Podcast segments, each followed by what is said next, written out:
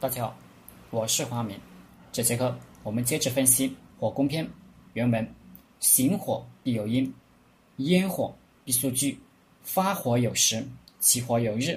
时者，天之造也；日者，月在积、必、易、整也。凡此四修者，风起之日也。行火必有因，要火攻，必须得等条件。”曹操注。阴间人说：“这个阴是要有内应。”李全也认为是内应。阴间人而内应也。陈浩注：“须得其变，不独奸人，关键是要具备条件，不一定只是指内应。”张玉柱：“凡火攻，皆因天时遭旱。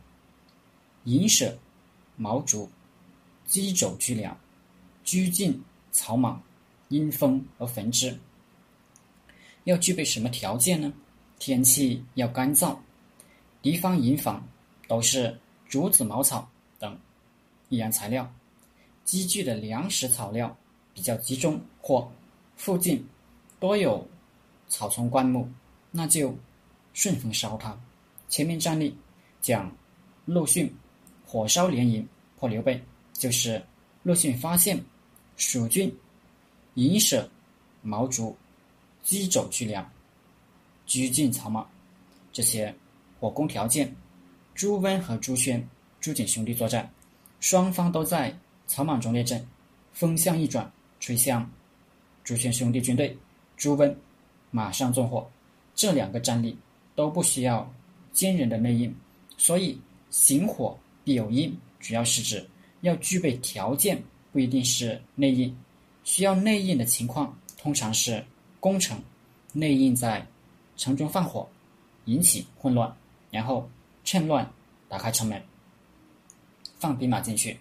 所以守城如果遇上火灾，先别忙着救火，守住城门是第一，因为内火就是敌军奸细放来引我，引开我军的这个注意力的烟火。必数据，火攻器材必须平时就时刻预备着。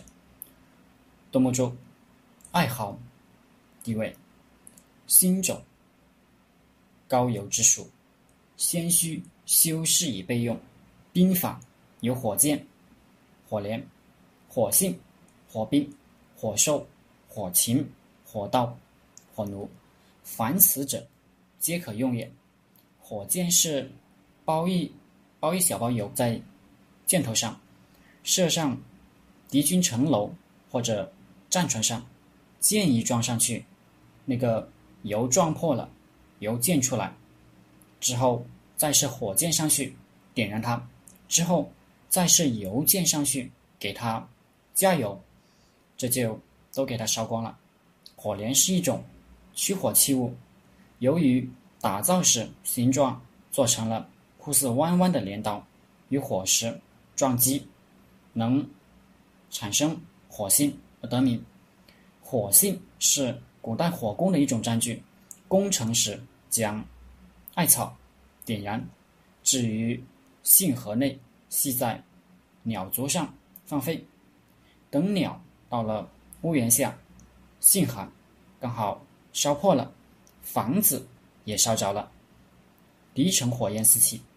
火星里面的艾草，就是我们艾灸用的这个艾草，点燃了，就慢慢的燃烧，烧尽前一直不会熄灭。军队要搞火攻，艾草是必备这个必备之物，火攻就是给敌人做艾灸。火情和火性是配套使用的，火情就是利用。这个鸟携带的火种、火信进行火攻的一种方法。火兽跟火禽一样，还是用艾草的火种，抓了野猪什么的，点着了它，挂在它的脖子上，撵到敌营中去。春秋时也有火牛阵的战例。燕国攻齐，拔了七十余城，田单守即墨，集中。千余头牛，脚负利刃，尾甩竟有尾如。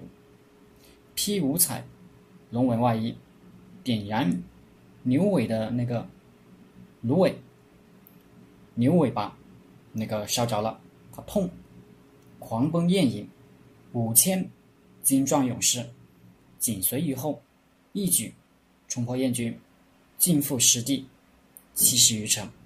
这算不算火兽呢？或可以说是火兽的一种用法，但不是原意，是创新。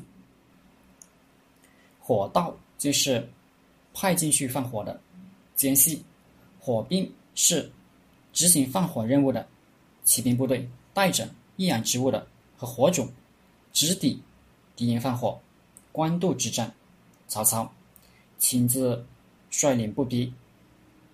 五千，冒用援军的旗号，人嫌弥满虎口，各自带着柴草一束，利用夜暗走小路偷袭了吴巢。到达后立即围攻放火，这就是典型的火兵。火奴是火使，张弩远射，箭头点火。数百支箭，半夜齐齐的射上敌营，焚烧他的粮草积聚，待他军乱，趁乱变攻。发火有时，起火有日，苗成珠，不忘发也。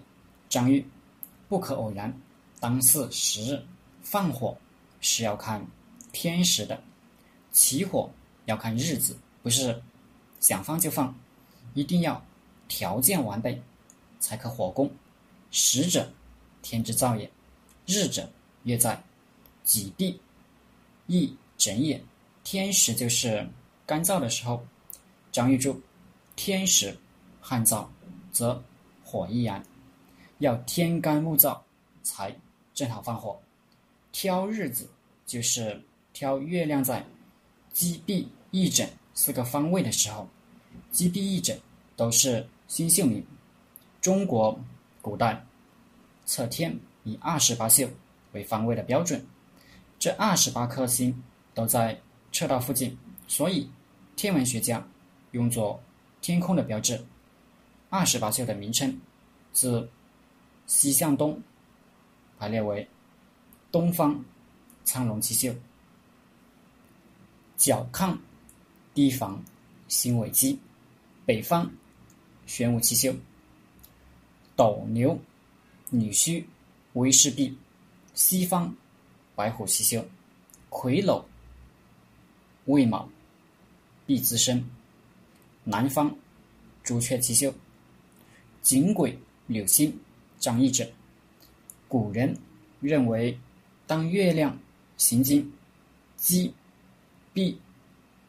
一整四秀，这个时候呢多风，所以叫四星好风。